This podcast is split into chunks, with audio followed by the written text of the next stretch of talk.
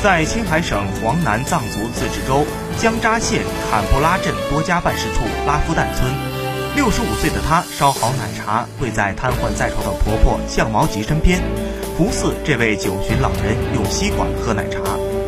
十多年前，身体本硬朗的向毛吉踩着梯子上房顶干活，但不料摔了下来，落下残疾，卧床不起。